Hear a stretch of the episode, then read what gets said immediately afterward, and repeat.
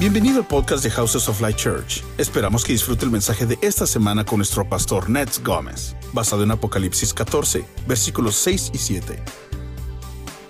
Vamos a, continuar con Apocalipsis, ¿qué les parece?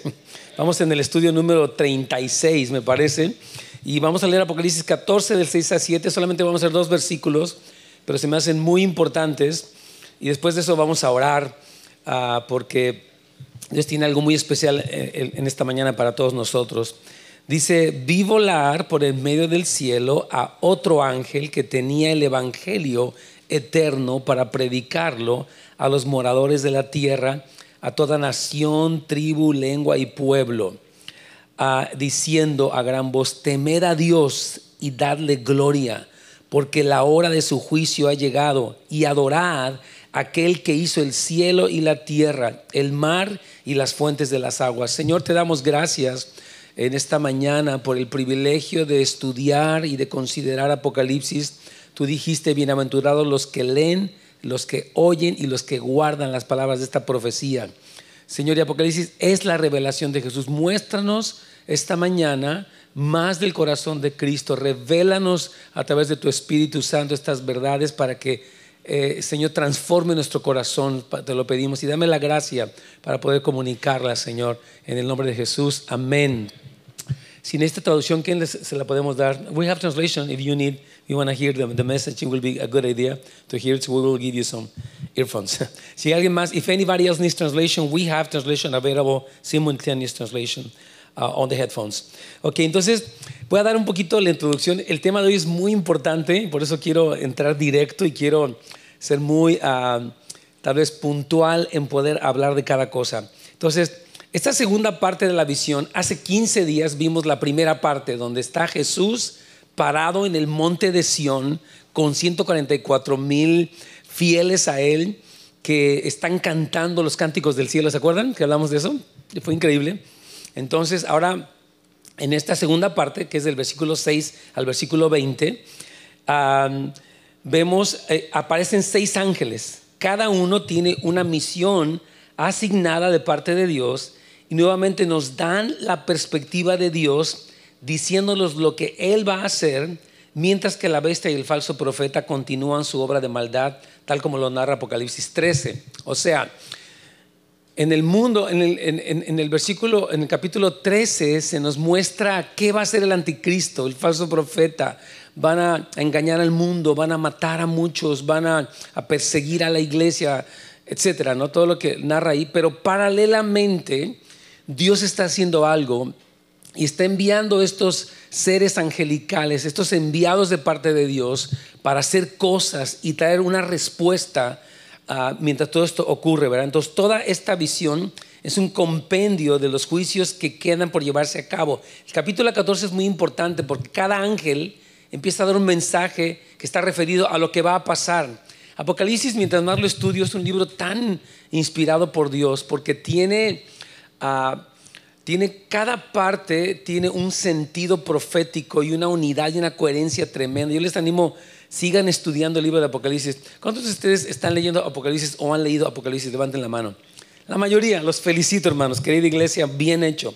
Nosotros somos llamados a conocer el fin de la historia para vivir como familias y como personas de acuerdo a lo que Dios quiere hacer y también para preparar a otros, a nuestros jóvenes, a nuestros niños para las cosas que han de venir y sobre todo para conocer a Cristo, que es el que está detrás de esta historia.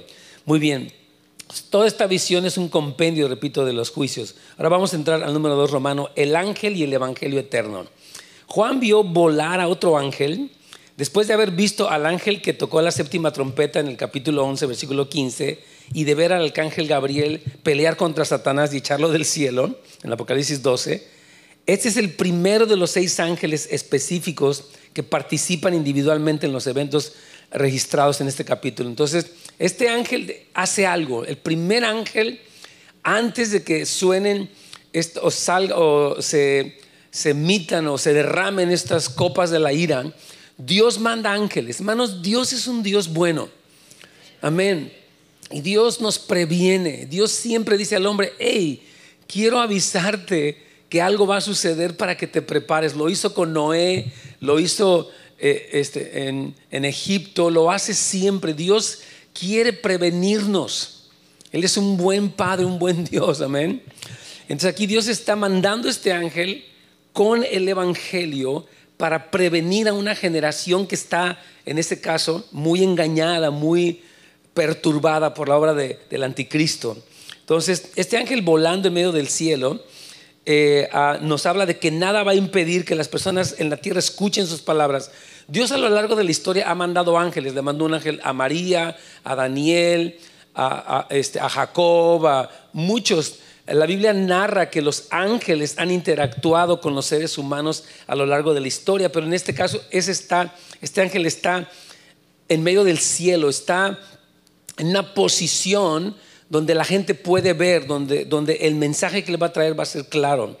Entonces, este, este ángel volando es muy interesante, es la referencia más antigua de la literatura judía o cristiana de un ángel, aparte de querubines y serafines que vuelan.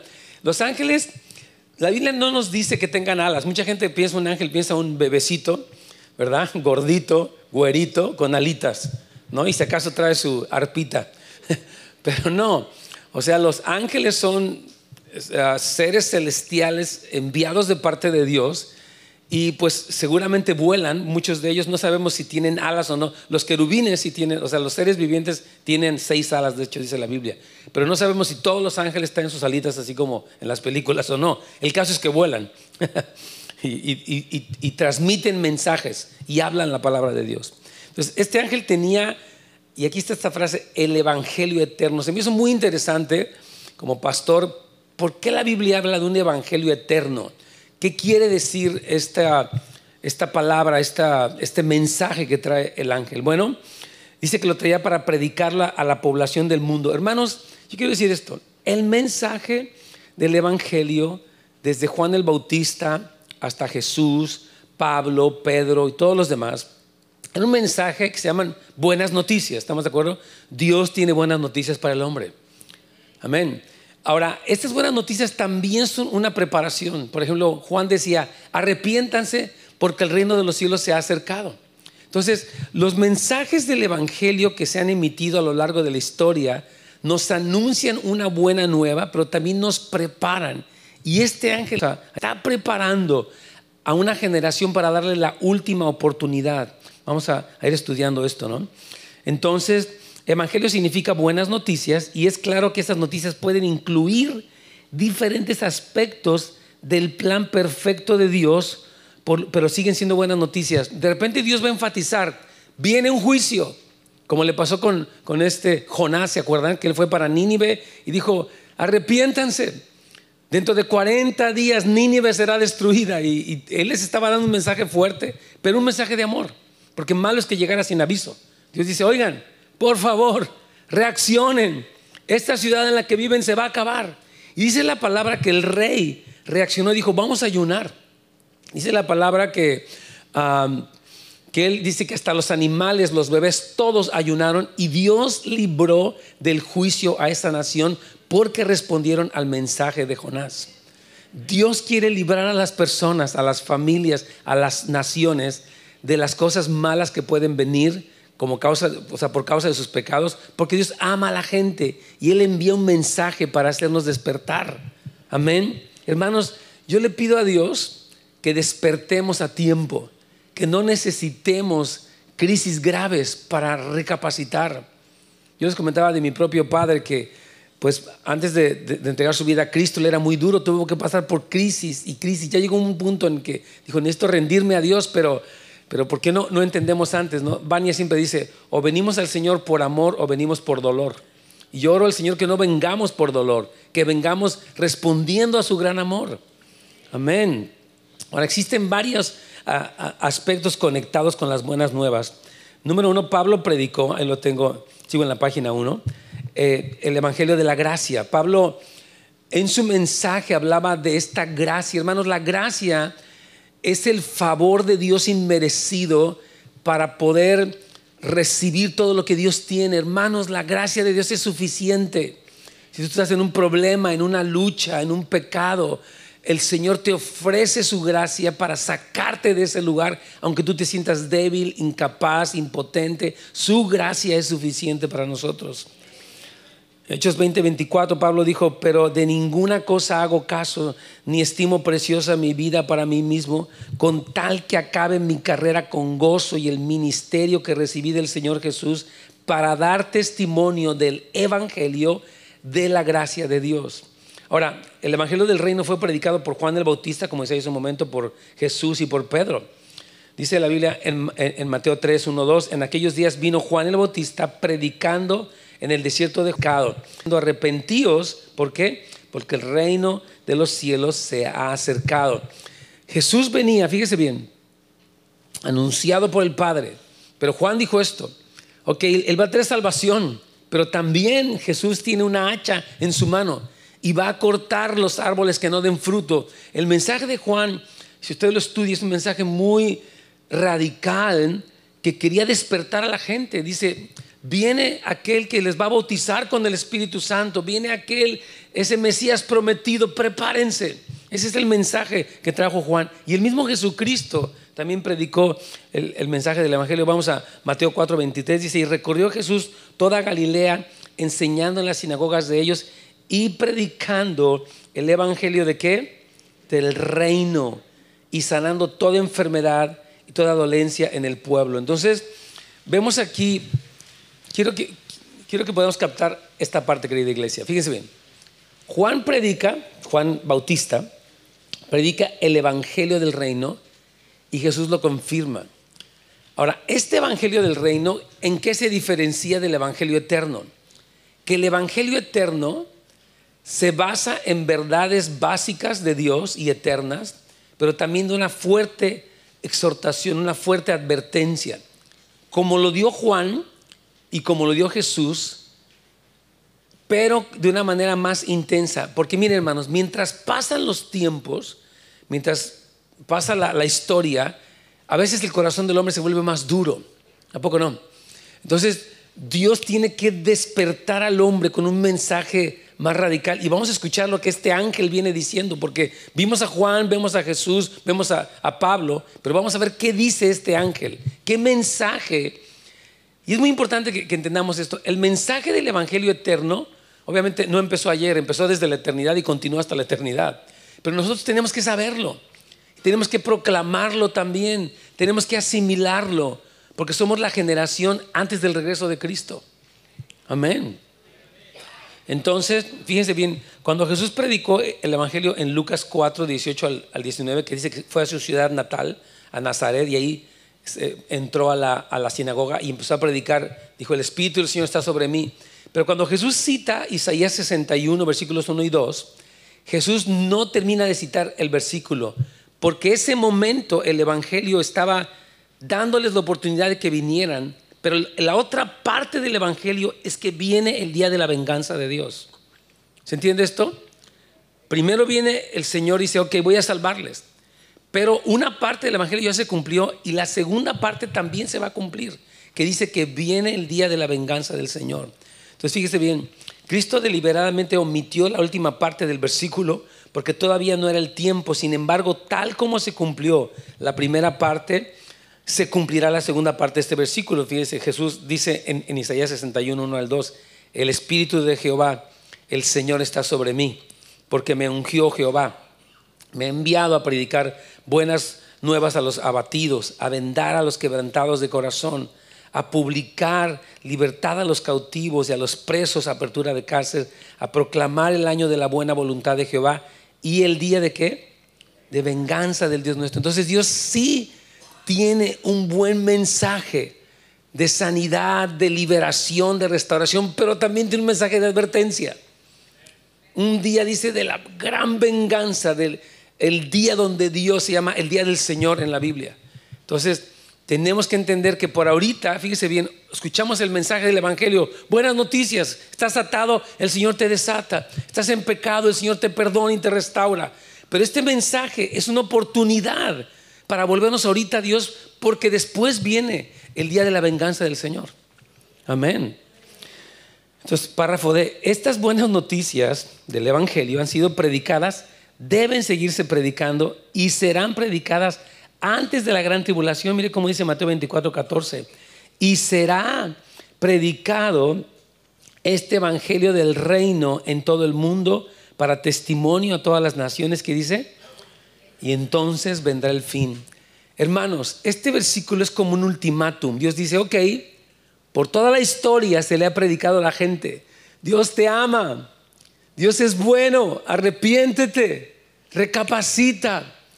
Pero este último mensaje que es el Evangelio eterno será un mensaje ya final, un mensaje de una advertencia muy severa de parte de Dios. Por eso Dios dice, tenemos que recibir el mensaje y repito, prepararnos aún para predicar este otro mensaje que viene. Porque dice que Dios va a predicarlo porque entonces va a venir el fin. Es como diciendo, ok, esta es la última chance. Por 20 siglos se les ha dado la oportunidad a los hombres, algunos no hacen caso, etc. Pero ya viene el tiempo final. Entonces, hermano, fíjese bien esto. Podemos concluir que este ángel que estamos eh, comentando el día de hoy, de Apocalipsis 14, versículo 6, habla de una asistencia celestial con gran poder para que podamos tener éxito en predicar el Evangelio y cantar en todas las naciones en presencia de la hostilidad del tiempo final. Es decir, Dios dice, yo voy a mandar ángeles que los apoyen para que ustedes prediquen, canten, oren las verdades de Dios. Amén. Es una asistencia. Dios nos asiste, Dios nos ayuda. Este ángel habla de esa ayuda, ¿verdad?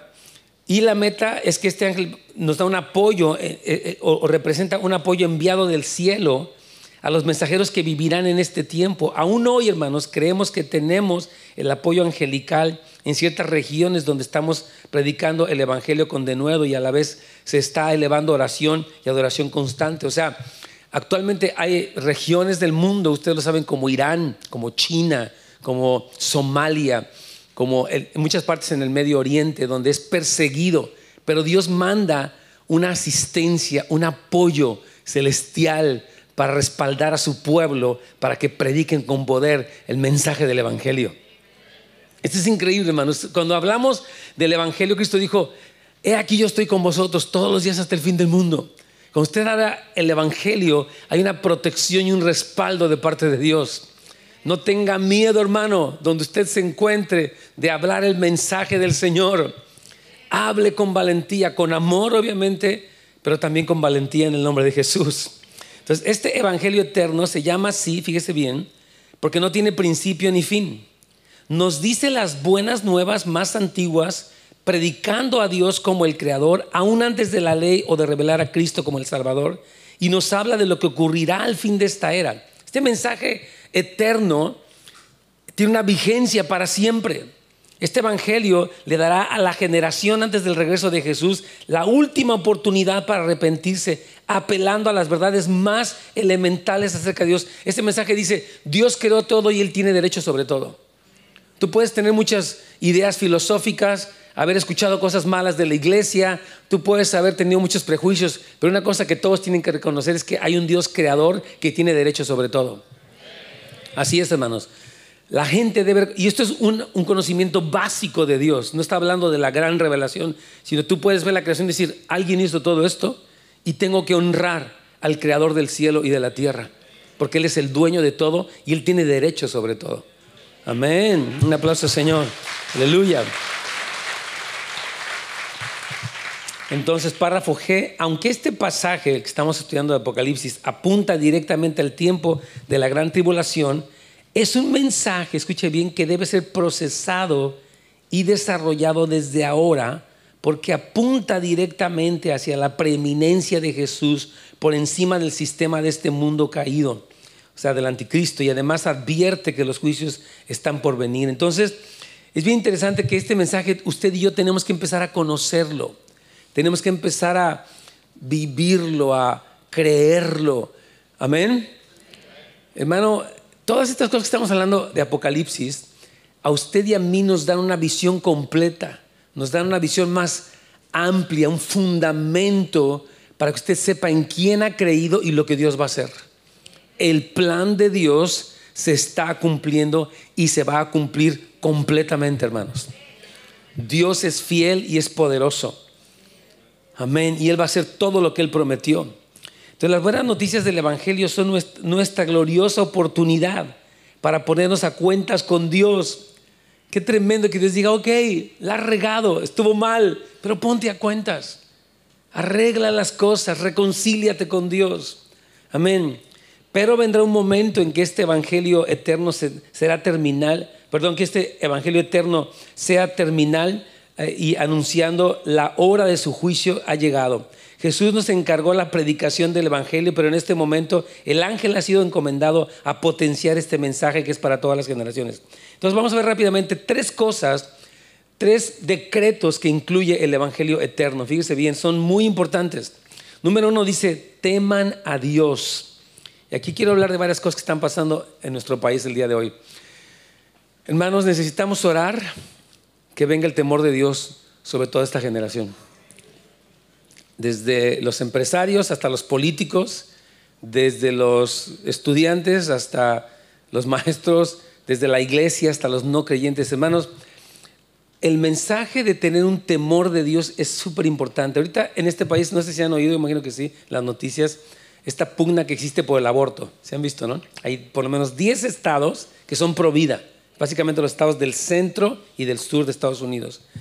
Los estados de la costa e, oeste y este son estados pro aborto. Todos han escuchado eso. Y parece que esta guerra es tremenda porque yo he escuchado en, las noticias a un senador, por ejemplo, diciendo que es inhumano que no me permitan que no permitan que yo mate un bebé. Es como que, ¿what? Es inhumano que no te demos, que, o sea, que sigas con el derecho de matar a un bebé en el vientre de su mamá, aún ya casi. Es más, si el bebé saca la cabeza, todo lo pueden matar. Oye, estas leyes, hermanos, están convirtiéndose en algo de veras que está reflejando quiénes somos. De verdad, ¿quién, ¿quiénes somos? Nos sentimos con el derecho de privar la vida. Hermanos, la vida es sagrada desde la concepción hasta la muerte. Ni el aborto ni la eutanasia están bien delante de Dios.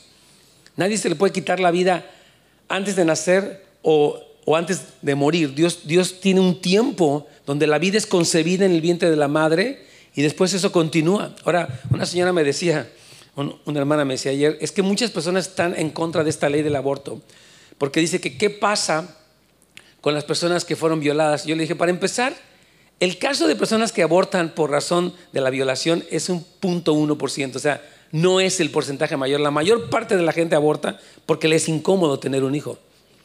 Esa es la verdad.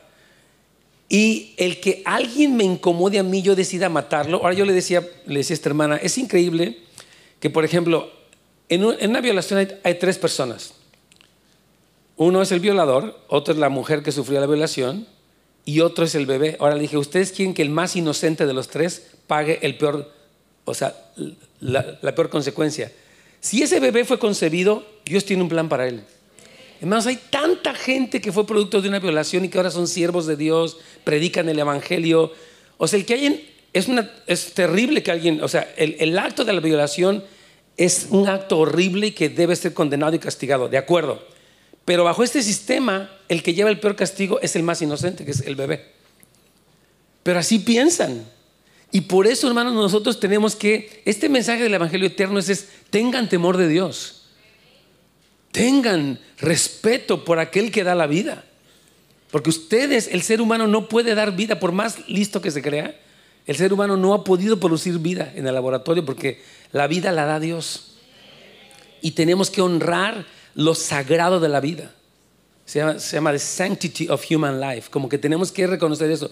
Pero hermanos, lo que hay es una carencia de temor de Dios. Y este ángel que está hablando en los cielos dice, hey, tengan un temor de Dios, tengan respeto por Dios, consideración y reverencia, dice, porque ha llegado la hora de su juicio. Hermanos, esta será una oportunidad, en este momento de la historia que narra aquí Apocalipsis 14, será una oportunidad más ya se les han dado muchas oportunidades, ya, han pasado seis sellos, ya han pasado las trompetas y ahora van a empezar las copas y Dios les va otra oportunidad, es como una quinceava este, oportunidad. Dice, eh, para aquellos que aún no siguen a Cristo, pero que tampoco han sido marcados por el falso profeta, ya que una vez que las personas sean marcadas, quedan sentenciadas a juicio. Apocalipsis 14 lo vamos a estudiar después, versículo 9 al 10 dice, si alguien es marcado, ya quedó sentenciado para siempre, ya no hay regreso. Hay un momento en que la gente da un paso, y hablo del tiempo del anticristo, todavía no es ahorita, donde dice, ya no habrá, dice, todo el que recibe esta marca recibirá las copas de la ira de Dios. Entonces, vamos a, eh, la página 3. A lo largo de la escritura, hermano, los ángeles se han comunicado con los hombres. Este ángel dio, dijo a gran voz, es decir, habló en voz alta, revelando su urgencia. La sonoridad de su voz implica que todos escucharán su mensaje. Él ordenó a los habitantes de la tierra que teman a Dios y que reconozcan su responsabilidad ante Él. El Salmo 2 también nos muestra la importancia de temer a Jesús como el Rey de Reyes y Señor de Señores. Miren, miren, temer a aquel que después de haber quitado, pero os enseñaré a quién deben temer, dijo Jesús. Temer a aquel que después de haber quitado la vida tiene poder de echarla, de echar en el infierno. Sí os digo a este temer. Y no estaba hablando del diablo, estaba hablando de Dios, el que tiene el dictamen final para la vida de un ser humano. Es el gran juez de toda la tierra y se llama el Señor. Dice, ténganle respeto a Él. No jueguen con eso. Hermano, una vez como ser humano puede hacerse tonto de que, nah, pues no es así, así no ando. Uno puede hacerse tonto, pero dice la Biblia, nadie se engaña a sí mismo. Dios no puede ser burlado. Todo lo que el hombre sembrar, eso también cosechará. Este mensaje está trayendo, un, perdón, este ángel está trayendo un mensaje tan sobrio, porque invita a que la gente diga, ten temor de Dios. No hagas, no rebases los límites. No te, no ignores las palabras de Dios. No juegues con eso. Se lo dice, nos lo está diciendo ahorita a nosotros, pero al final de la generación, antes del, regreso de Cristo, se lo va a decir a la gente, por favor, reconozcan. Qué tremendo. Ahora fíjese bien, la respuesta positiva a esta invitación aparece en el cielo, en Apocalipsis 15, 4, en el mar de cristal. Miren lo que dicen las personas cuando, cuando oyen del temor de Dios. Dice, ¿quién no te temerá, oh Señor? Y glorificará tu nombre pues solo tú eres santo, por lo cual todas las naciones vendrán y te adorarán, porque tus juicios se han manifestado. En el cielo dicen, wow, cuidado Señor, ¿cómo no vamos a tener temor de ti? ¿Cómo no vamos a honrarte si tú eres Dios, si tú vas a tener juicios y sentencias y te vamos a dar la gloria? Tú eres digno de tomar el crédito de todo lo que sucede y de, que nosotros te reconozcamos a ti, no a nuestra inteligencia, no a nuestras virtudes, no a nuestra grandeza, sino a ti que eres nuestro Dios. Ahora fíjese, la respuesta negativa a esta invitación se ve en la reacción que los hombres reciben a las copas de la ira. Eso lo vamos a ver en el capítulo 16. Dios empieza a derramar estas copas de la ira y la gente, fíjate cómo dice, vamos a ver rápidamente.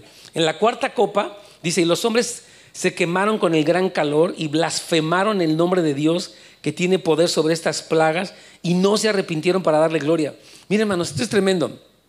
Dios ya ha mandado hasta este punto, en, de, este, de Apocalipsis 14, ha mandado 14 plagas, 14 juicios. Ahora manda este otro y dice, espero que se arrepientan. Dios, hermanos, no quiere la muerte del pecador. Él quiere que todos se arrepientan, que todos vengan al conocimiento de Jesús. Pero dice que la gente le pasa esta cosa horrible Dice que de repente el sol en esta cuarta copa de la ira va a empezar a quemar a la gente. La gente sale a la calle y se empieza a quemar. Le están unas llagas horribles y en vez de decir, ¿sabes qué? Esto no es el calentamiento del planeta, ni es el ozono. Es que Dios nos está mandando juicio, pero en vez de hacer eso dicen, ¡ah, qué horrible! Odiamos a Dios. O sea, en vez de reaccionar, se endurecen. Qué cosa tan tremenda. En la quinta copa dice, y blasfemaron contra Dios del cielo por sus dolores y por sus úlceras y no se arrepintieron de sus obras. Yo digo, Padre mío, yo digo, cuando nosotros pasamos por un tiempo duro, no podemos quejarnos contra Dios, hermanos. Debemos de tener temor de Dios.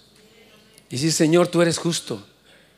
vivimos en una generación que no se quiere ser responsable de nada. Todos tienen la culpa. Sus padres, el gobierno, Dios, sus maestros, todos menos ellos. No, hermanos, Señor, estas cosas que están pasando me las merezco. Me las gané a pulso, pero hoy me arrepiento. Cuando algo malo le pasa a un hombre, Dios espera que la persona recapacite, no que se endurezca. Que diga, ay Dios, ¿y por qué? Si yo di mi diezmo una vez me fue tan mal. Dice el Señor, espérame, espérame, espérame. Si hacemos cuentas tú y yo, me debes todo y más. Pero a veces el hombre se ensoberbece, se, se, se le va la cabeza. Y tenemos que poder, el Señor está hablando aquí que Él estaba mandando estas plagas como un warning, como una, una advertencia sobria. Fíjate aquí, en la séptima copa, ya la última, es el último de los juicios, dice, y cayó del cielo sobre los hombres un enorme granizo como el peso de un talento, o sea, como 50 kilos. Y los hombres blasfemaron contra Dios por la plaga del granizo, porque su plaga fue sobremanera grande. Imagínate, de repente del cielo empiezan a caer unas bolas enormes de hielo. Y la gente debería decir, Señor, esto viene de ti. Y, y tal vez noticieros digan, no, es que en el Polo Norte resultó que un aire se mezcló con otro y cayeron las bolotas y, y al final de cuentas tú estás mal, Dios, y nosotros estamos bien. Es increíble, hermanos, el proceso de razonamiento del ser humano para terminar justificando su maldad y culpando a Dios.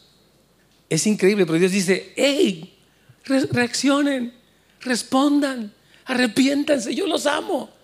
Estoy mandando esto no porque no los ame, sino precisamente porque los amo, porque no quiero que sufran, porque el peor castigo va a ser el infierno de fuego. Y yo no quiero que vayan allá.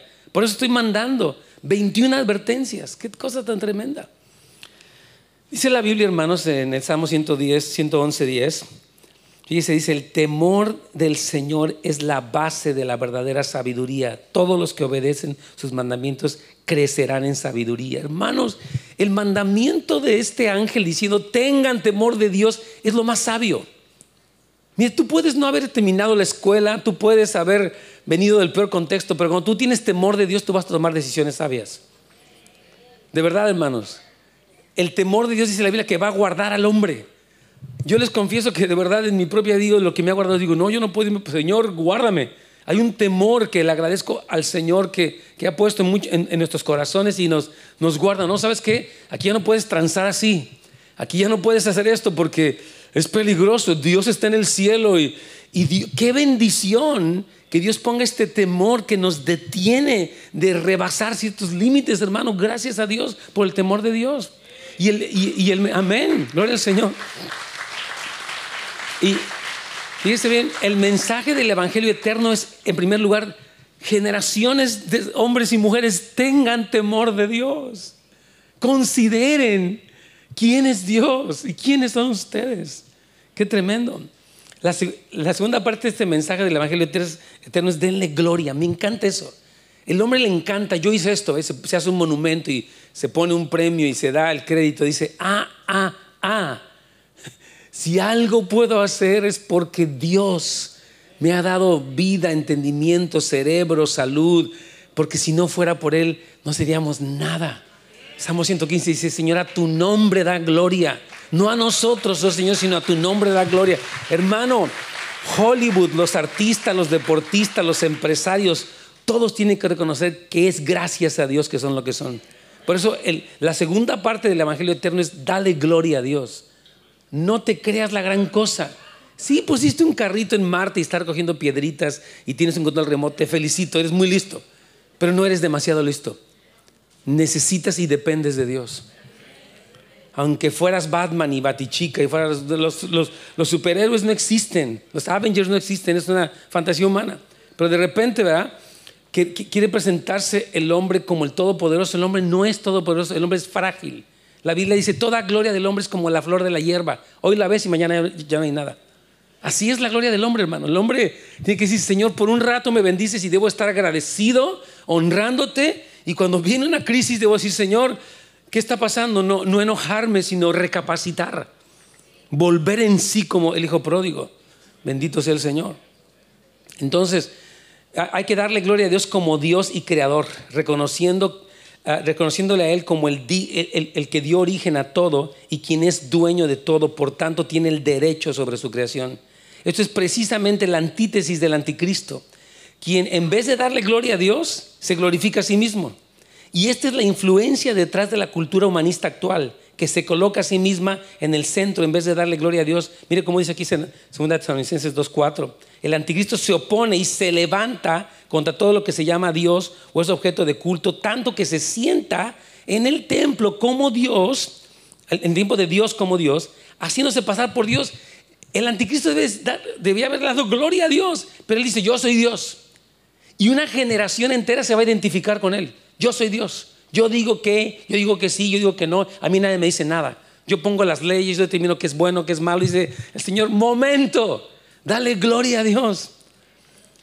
Esta, esta palabra del ángel, de veras, toda esta semana estuve reflexionando sobre esto y dije, Señor, wow, es, es un llamado de parte tuya en amor para despertar una sobriedad en el ser humano, hermanos. Miren Romanos 1, 21 al 22 dice, pues habiendo conocido a Dios, no lo glorificaron como a Dios, ni le dieron gracias. Yo recuerdo que yo les comentaba que mi papá me decía, gracias a Dios de qué mi trabajo me costó. Gracias a mí, decía él. Y cuando él fue quebrantado, dijo, no, hijo, yo reconozco que es gracias a Dios. Yo no podía haber hecho nada. Él tuvo su momento de quebrantamiento, les he platicado la historia de mi propio padre, que en tanta arrogancia después él volvió y dijo, ya, ya era un hombre mayor, pero empezó a reconocer hijo, yo estoy mal, yo necesito a Dios. ¿Qué me pasa? ¿Qué estoy pensando? Yo tengo que admitir que yo no soy, yo no puedo. Cuando él empezó a quebrantarse en su salud de una manera muy, muy drástica, fue cuando él dijo, no hombre, yo, yo estaba loco y, tuvo este momento para recapacitar. Gracias a Dios que vino a los pies de Cristo antes de partir de este mundo. Dice que, ellos se envanecieron en sus razonamientos y su necio corazón fue entenebrecido, profesando ser sabios, se hicieron necios. Al creerse tan listos, más listos que Dios, se volvieron tontos. Estoy muy listo, yo he leído mucho, yo pienso mucho, yo, yo soy muy racional. Espérate, espérate, espérate. Dios es Dios, tú no eres Dios. Detente, detente en tu proceso de que yo sé todo, yo entiendo todo, yo he, yo he resuelto, yo estoy acá. Cálmate, respira profundo. No, hermano, es que de verdad tenemos que recapacitar y volver en sí y decir, Señor, tú eres Dios, yo te doy a ti la gloria. Yo te doy a ti la alabanza. Tú eres el rey de reyes. Tú eres el Señor de señores. Tú eres Dios y yo no. Vamos a la página 4 y estamos terminando. También se le debe dar gloria a Dios como el juez. El ángel está anunciando las consecuencias de no temer a Dios, los sellos, las trompetas y las copas. Esta es la primera de las cuatro apariciones de la palabra griega crisis en Apocalipsis. Dios dice, ok, yo voy a traer a mi crisis. Es como cuando un matrimonio pone una crisis que le pone el hombre anda infiel o anda en adulterio eh, o, en, este, o en alcoholismo y la mujer dice, ¿sabes que se acabó? Vamos a poner una crisis porque es una crisis terapéutica. Eso lo hablamos mucho en los programas, los que, escuchan el programa, es decir, pónganle un alto, es lo que está haciendo Dios. Yo voy a tener, la palabra juicio que, eh, en el griego es crisis. Dios está creando una crisis por amor. Dios no crea crisis por dolor, o sea, por, por causar daño. Crea crisis para que la gente recapacite. Dios dice, voy a tener 21 crisis. ¿Por qué tantas? Porque los amo. Quisiera que la primera entendieran y no mandar ni una más, pero a veces no entienden. El ser humano está muy, a veces demasiado perturbado, demasiado lleno de orgullo, qué sé yo. Y la tercera cosa que dice este ángel, que no tengo tiempo de desarrollarla, pero es increíble, dice, adoren a Dios. Póstrense. La palabra adorar es un proscuneo. Dios es Dios.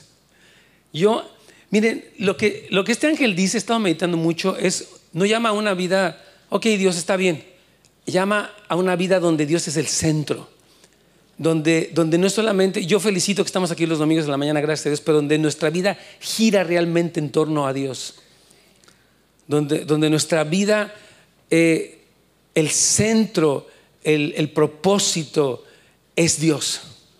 Este ángel está llamándonos, hey, teman a Dios denle gloria y adórenle. Eso es lo que tiene que pasar, hermanos. Yo estaba viendo esta semana una película cristiana y estos hermanos narran la historia de una pareja que iba a la iglesia y después sus hijos empiezan a crecer y empiezan a entrar en crisis. Un, muchacho se va a la escuela, se aleja, la muchacha empieza a meterse con jóvenes y de repente ellos, eh, un, hermano les empieza a predicar y este hermano le dice, es que ustedes han vivido, han tenido a Dios como un accesorio. Lo tienen así como para casos de emergencia, como que sí, vamos a la iglesia, pero no tanto, ¿verdad? dice que este, este hombre que era el papá, que era muy frío, muy, así como muy, no, no, déjenme, no me metan en sus rollos, ¿no? Este hombre dice, ¿sabes que Yo tengo que recapacitar porque mis hijos se me están perdiendo, se me está, todo me está saliendo mal. Entonces este hombre empieza a decir, ¿sabes que Tenemos que orar como familia. Tenemos que, eh, yo no sé mucho, yo no sé nada, decir, soy, soy muy ignorante, pero quiero orar con mis hijos, quiero platicar con ellos. Y este hombre poco a poco empieza a cambiar su vida y de hecho ya sacan cuando ellos cumplen 50 años de casados y al final de la película y una de las hijas le dice, yo tuve dos papás. O sea, dice, realmente tuve cuatro, cuatro papás, los de antes de conocer a Cristo y los de después de conocer a Cristo. Si teníamos papás religiosos, donde nuestra vida con Dios no era nada, todos andamos en pecado y mi papá no sabía ni qué decirnos. Y tuvimos después un papá y una mamá imperfectos, pero con un temor de Dios. Y dice, y ahora estamos, porque los nietos son cristianos y todo fue un cambio, pero hermanos, Dios nos está invitando a una vida cristiana radical. De verdad, hermanos, o sea, Dios, tú y yo no podemos vivir así como que, bueno, pues ahí voy el domingo, ahí como sea llego, hombre, ya pues, ya, ya fui, ya déjeme en paz. No, no, no. Dice, teman a Dios. Denle gloria, póstrense, adórenlo. Habla de una vida, hermanos, así. Es, eh, vivir así es nuestra salvaguarda, es nuestra victoria. Y no solamente la tuya, sino la de tus generaciones. Porque detrás de ti vienen otros. Tú estás marcando el camino para otros que vienen. Por eso el mensaje del Evangelio Eterno a mí se me hizo tan importante. Quise detenerme en estos dos versículos. porque este mensaje es muy contundente, es muy de Dios, es muy pertinente para nosotros, hermanos. Entonces Dios es digno de ser adorado, de postrarnos ante Él por ser quien creó todo lo que existe. Las cuatro categorías de la creación de la tierra que se, que se muestran aquí, dice, abarcan todo. El cielo abarca el firmamento y la atmósfera. La tierra abarca el planeta como tal, con su estructura rocosa, núcleo y ecosistemas. El mar abarca todos los océanos y las fuentes de agua, todos los ríos y lagos y arroyos. Los primeros cuatro juicios de las copas afectan cada uno de estos cuatro aspectos de la creación. Dios dice, ok, yo les, he dado agua, ahí ustedes cava y encuentra agua debajo de la tierra. Es increíble cómo Dios, Dios da agua. Eso a mí se me hace, siempre me ha sorprendido, Señor, ¿cómo mientras pasa la humanidad tenemos agua para miles de millones de personas en el mundo? ¿No se ha preguntado eso? ¿Cómo no se acaba el agua? No dices, ya se ha acabado, ya basta ya que se acabe, somos demasiados. En cambio, el agua sigue brotando, hermano, sigue saliendo, sigue, Dios sigue trayendo agua. Pero llega un punto que dice, que dice Señor, que yo, dice, yo soy el que creó las fuentes de las aguas, voy a, voy a contaminar las aguas. Ay, ¿por qué Dios? Porque yo soy dueño de todo. ¿Y por qué más? Porque tú no has reconocido eso. Entonces yo que toqué, ¿por qué Dios contamina las aguas? Porque son mías, no son tuyas, te las presto. Dios está diciendo en, esta, juicios que Él es Dios sobre la creación. Yo tengo derecho, esa agua es mía. Es más, de hecho, en la, en la Nueva Jerusalén, eh, perdón, en la Jerusalén terrenal que va a estar cuando comience el milenio aquí en la tierra, debajo del, del, trono de Jesucristo va a salir agua. Estudien Ezequiel 39, está increíble eso, hermanos, y también Apocalipsis, dice que el río de Dios sale. Dios ha permitido que el agua sustente la vida en el planeta por siempre. Y en, la restauración de todas las cosas, Dios va a seguir trayendo agua, pero antes Él toca el agua para que el hombre recapacite. ¿Qué haríamos si no tuviéramos agua? Vea cómo está un desierto sin agua, no hay nada. Se acaba la vida, se acaba todo. El agua, dice primera, segunda de Pedro capítulo 3, que el mundo subsiste por el agua. No para que adoremos al agua, pero que reconozcamos que Dios nos dio el agua y que la va a tocar para que reconozcamos que Él es Dios. Está escrito, hermanos. Está escrito en la Biblia y es verdad. Bendito es el nombre del Señor. Ok, entonces concluyo con este pequeño punto aquí, le llamo Apocalipsis ahora. Me gusta mucho, aunque hemos hablado de cosas prácticas, contextualizarlo. A partir de Apocalipsis 6 han sido desatados los sellos, las trompetas, los cuales son juicios de Dios. Pero en medio de todo esto, vemos al Señor contestando la pregunta, ¿quién podrá ser salvo o sostenerse en pie? Y enviando a Juan para profetizar sobre muchas naciones, en muchos idiomas y, a muchos reyes. Posteriormente dando a los dos testigos que profeticen durante la gran tribulación y aquí a estos ángeles dando los mensajes de Dios. O sea, yo veo a Dios, que Dios es amor. Dios es amor, hermanos queridos. Yo, dice, hermano, yo, yo voy a mandarles. Y Apocalipsis muestra cómo en la peor crisis del hombre, Dios sigue apelando al hombre, arrepiéntete, vuelve a mí. Siempre, a mí me encanta, mientras leí estos pasajes, digo, Señor, ¿qué amor tienes? Qué paciencia tienes, qué misericordia tienes, aunque no puedo abusar de ella. Tú, tienes, tú y yo tenemos gracia, pero no podemos abusar de la gracia de Dios. El Señor está llamando a que se levante una generación que empiece a cantar, predicar y orar como este ángel, acerca de la preeminencia de Dios sobre todo, pero a la vez acerca de sus juicios perfectos. En todo esto vemos el gran amor de Dios que, Dios tiene y el llamado contundente que hace para que los hombres se arrepientan y no reciban las consecuencias de su maldad. 1 Timoteo 2, 3b al 4 dice, Dios nuestro Salvador, el cual quiere que todos los hombres sean salvos y vengan al conocimiento de la verdad. Y Ezequiel 33 me encanta, lo leo rápido. Tan cierto como que yo vivo, dice el Señor soberano, No me complace la muerte de los perversos. Solo quiero que se aparten de su conducta perversa para que vivan. Arrepiéntanse, apártense de su maldad, oh pueblo de Israel, porque habrán de morir. ¿Cómo, cómo, me, cómo amo a Dios en su amor? Dice, hey, por favor, yo no quiero que te pase eso. Yo no quiero que sufras. ¿Qué papá quiere que su hijo sufra? Nadie. Dice Dios, yo no quiero que sufran nada. Pero a veces, si no se arrepienten, tienen que pasar este tipo de cosas. Hermanos, somos llamados, repito ya para terminar, eh, a predicar el Evangelio de la gracia y del reino, pero también estar preparados para anunciar el Evangelio eterno cuando venga la presión, sabiendo que contamos con todo el respaldo del cielo mismo. Debemos cultivar y predicar el temor del Señor, el darle gloria y el adorarle, que no es otra cosa que el llamado a vivir una vida radical para Dios. Esto no empieza después. Dice, bueno, tú bueno, después. Me gustó el mensaje, pastor, pero después. Dice el diablo, bravo. Mientras lo pospongas, estamos todos de acuerdo. Porque no estás en contra del mensaje, pero dices que lo vas a hacer después. No, no dije que no al mensaje del pastor, me gustó, pero después. Dice el diablo, amén. Satanás dice, amén. Después, hazlo después. No, hermanos, es ahora. Es ahora el tiempo aceptable. La oportunidad está ahora, el amor está ahora, la gracia está ahora, el favor está ahora. Y tenemos que aprovecharlo, amén. Vamos a ponernos de pie, vamos a orar, por favor. Amén. Gracias por sintonizar nuestro podcast. Esperamos que hayan sido animados y fortalecidos. Para más información de nuestro ministerio, recursos y horarios, visite www.housesoflight.org o encuéntrenos en Facebook. Muchas gracias y que Dios los bendiga.